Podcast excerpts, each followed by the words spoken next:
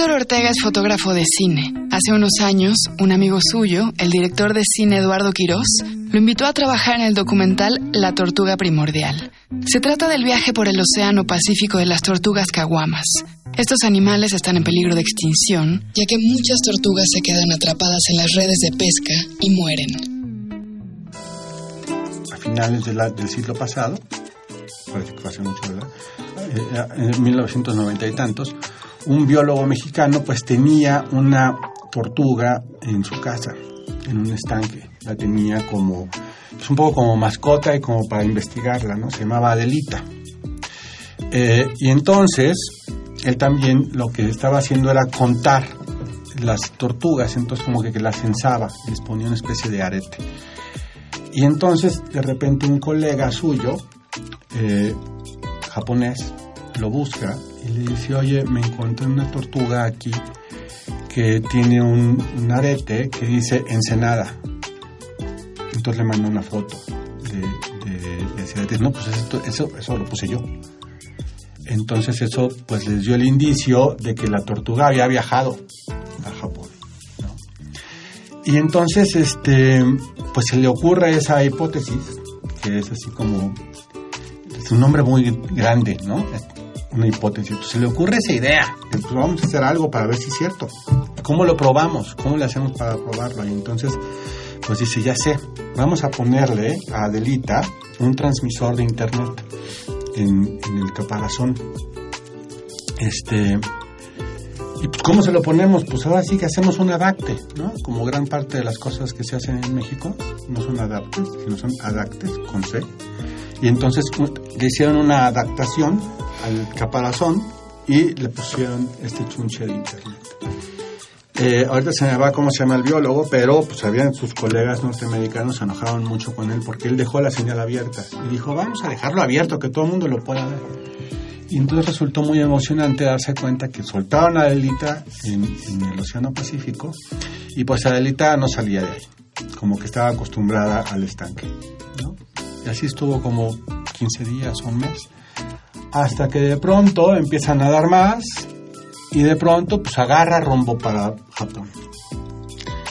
Y, ahí va la tortuga, ¿no? Y de repente pues todo el mundo está viendo el, viaje que hace.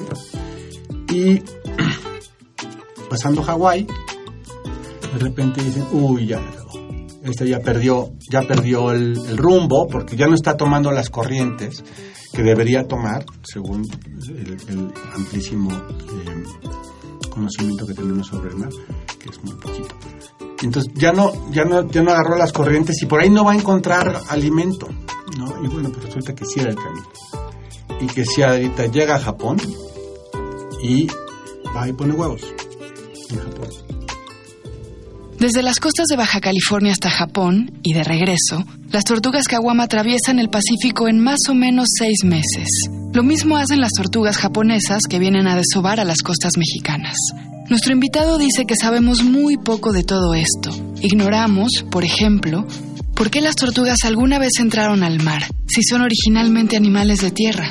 Lo que sí sabemos es que hay un problema en López Mateos, el pueblo de la costa de Baja California de donde parten las tortugas caguama. La pesca eh, hace que la tortuga muera de manera incidental.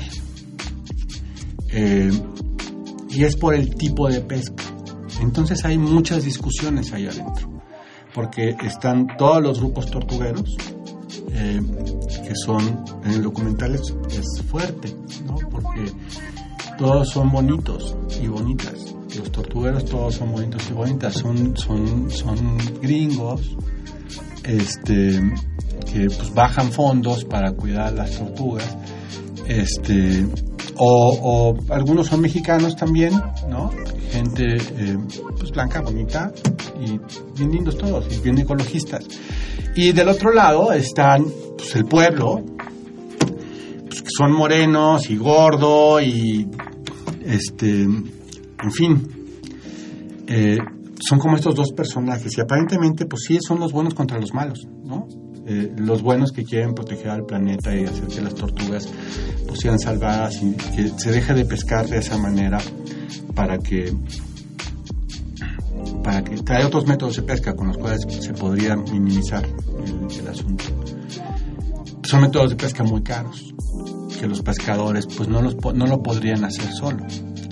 Se necesitaría que pues toda la cadena de valor colaborara, es decir, los que transportan eh, el pescado, los que lo almacenan, los que lo reciben en las digamos, grandes centrales y los que lo venden. Pero lo que se pretende es que nada más el pescador solito cambie y que deje de pescar de esa forma y pesque de otra forma que es mucho menos rentable. Eh, el problema está ahí, es un problema muy serio porque al principio pues llegaron los tortugueros a López Mateo, se metieron a la comunidad, pues la comunidad los aceptó. Pero bueno, en, cuanto a estos grupos empezaron a hablar con los niños en las escuelas, a decirles que sus papás no sabían pescar, que sus papás estaban acabando con, con el planeta, que eran irresponsables, básicamente asesinos. Entonces, pues la comunidad se enojó y expulsó a los tortugueros. Y el problema sigue ahí este, sobre cómo, cómo pescar o cómo no pescar. La cosa es que eh, fuimos a, documentar eso, también fuimos a Japón, porque algunos pescadores mexicanos de esa, mismo, de esa misma región han como diseñado o inventado o adaptado, quieres, algunos sistemas para, para poder eh, tener una pesca que verdaderamente no acabe con las tortugas. Eh, y fuimos a Japón allá a ver un poco a platicar con estos científicos que pues sí están preocupados porque hay verdaderamente la posibilidad de que se mueran estas tortugas, de que acaben su vida. Muchas de las que se mueren en México, en las costas mexicanas, pues son tortugas como bebés. ¿Cómo se acerca el documental a esta dualidad entre los buenos y los malos, los güeros y los morenos, los nuevos y los viejos residentes? El personaje eh, que es como el líder de los pescadores en López Mateos, eh, es, le dicen la liebre, ¿no? Le dicen la liebre porque es, es un hombre alto, gordo, gordo, gordo, gordo, gordo. Este, pues en una casa que tú lo ves, ¿no? Es una casa pues con el piso de tierra. O sea, no puedes pensar ese es un corruptazo porque trae una pulsera de oro, ¿no? Pero pues la casa es de tierra y los chavitos están en chones y no, no, no. Si tienen, decía mi papá que hay dos cosas que no se pueden ocultar, el dinero y lo pendejo. Y ese señor no era pendejo y no se podía, no, no había. Es un personaje que te puede parecer como, no me gustas, pero a mí me encantaba. Un tipo que habla muy bien, muy pausado, que es inteligente, que dice no es cierto que estemos afectando a nosotros las tortugas, es mentira, lo están diciendo estas, estas personas que bajan fondos y tienen una vida este, maravillosa eh, y nos están utilizando como, como un parapeto para eso y pues no es cierto, el día que nos demuestren que verdaderamente lo estamos haciendo, nosotros vamos a reducir. Un tipo encantador, un tipo del venido del mal, este, encantador. No, ¿cómo, ¿Cómo se hace para que ese no sea el malo de los otros los buenos? No lo sé, yo creo que habría que verlo. Mi impresión es que eso fue una cosa que preocupó mucho al director, a Eduardo. Este, y que pues, él trató de, de, como de poner las dos partes. Este, es difícil porque pues sí, sí esa cosa está como muy en la cabeza. Los buenos sí son los güeros, se supone. Este, están por todo el mundo salvando gente. Y tortugas. Y tortugas, ¿no? Entonces es, es, es muy interesante el asunto. Los japoneses pues sí no son exactamente los... Son, son, son una cosa depredadora, pero tienen esta preocupación eh, por las tortugas. Yo supongo que no debe ser la gran preocupación, este, pero existen por lo menos fondos, fondos del, del gobierno para ese tipo de cosas. ¿Cómo fue para Héctor Ortega grabar y fotografiar en lancha y bajo el agua para el documental La Tortuga Primordial? Y es impresionante, una cosa que a mí me pareció conmovedor y que pues, no, no sé dónde ponerlo, es eh, que mm, las tortugas salen en la luna llena. Bueno, a lo mejor otros días también, pero en la luna llena van a salir. Y entonces, ver una tortuga salir del mar, este, y poner huevos es de verdad es impresionante. Este, lloran, llora la tortuga. Yo no sé si yo no creo que haya dolor, bueno, tal vez hay dolor y por eso llora, ¿no? Pero le salen unos lagrimones. Este, ya hace algún sonido y bueno, hacen el agujero. Ah, pareciera que hay como todo un diseño programado y que lo saben. Y inmediatamente después de poner huevos, eso es lo que es como muy emocionante. Acaba de poner los huevos y se va. Se va y se va para el otro continente, a cruzar el mar. Son, son, es una cosa muy interesante. Por eso yo después decía que porque les pregunté en Baja California, en todos los lugares donde filmamos, que filmamos en varios más, este, que qué quería decir la palabra caguama, entonces nadie sabía, ya después yo les dije, es una voz, un neologismo afroantillano que quiere decir la que protege la tierra. Y entonces la gente ponía esa cara, ¿no? Que dice, ay, qué bonito, pero es mentira, por supuesto, pero este, como lo decía yo muy rápido, la gente decía, sí, sí, es cierto. Yo decía, un día, un día voy a oír que dicen eso. Pero bueno, la, la cosa es que es, esa idea está también entre los japoneses, de que la tortuga de mar es un animal que protege la tierra, estando en el mar. Es como una idea bonita y cruzando pues justamente ese océano todo el tiempo. Eh, a mí lo que me tocó ver de, pues no, no mucho, pero sí porque no digamos que no entramos como mar adentro pero sí lo que me tocó ver del océano, pues es esta cosa inmensa, es esa sensación que a mí lo que me pasaba era eso, estar en una lancha de repente y no ver la costa, es, es una sensación de pequeñez eh, que algo genera, algo pasa en el cuerpo. Eh, como,